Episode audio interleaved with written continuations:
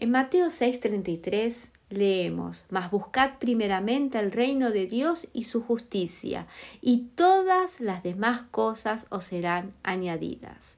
La nueva traducción viviente dice buscarlo por encima de todo lo demás.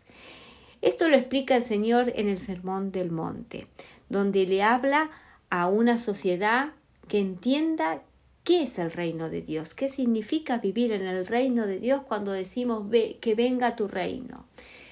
El reino de Dios no es un reino virtual, es un reino verdadero, donde yo descubro que tengo un Dios personal, un Dios que se ocupa de mis necesidades, que está pendiente de mí y me da la identidad propia de ser su hija. Soy su hija y Él me ama. En este mundo somos extranjeros y peregrinos, estamos de paso, pero nuestro reino, que es eterno, lo hemos comenzado a, transitar el día que le entregamos nuestro corazón al Señor. Y se nos abre para nosotros todo un panorama donde el Señor es nuestro Señor. El señorío es algo muy serio, donde yo reconozco que Él tiene el señorío sobre mi vida. En el mundo occidental, cuando hablamos del Señor, estamos hablando como si fuera una cortesía hacia una persona.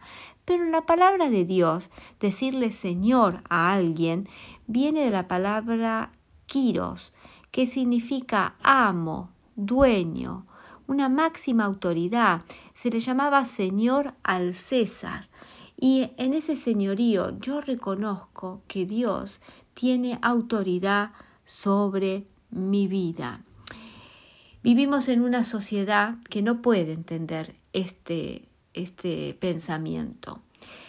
Es una sociedad atea, es una sociedad agnóstica, que sí, bueno, existe un Dios, pero el hombre no tiene la capacidad intelectual para relacionarse con este Dios creador, una sociedad que no conoce a este Dios personal, que está llena de ídolos de toda clase y en esa búsqueda de, encontrar la felicidad, la gente se pierde en los ídolos que levanta.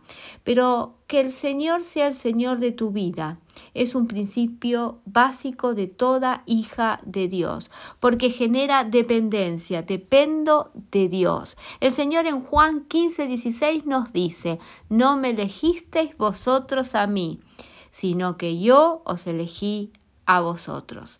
Mi voluntad está rendida bajo la cobertura del Señor y el Señor tiene autoridad en cada área de mi vida. Él es el Señor y lo dejo intervenir.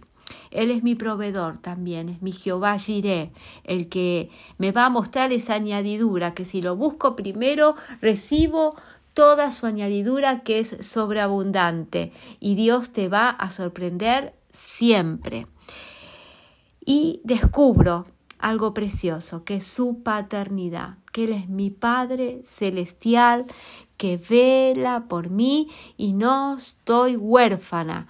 Dios me ha hecho su hija. Que puedas vivir en ese reino donde te sientas una ciudadana de primera, que eres una hija de Dios y estás cubierta por su señorío. Que tengas un día bendecido.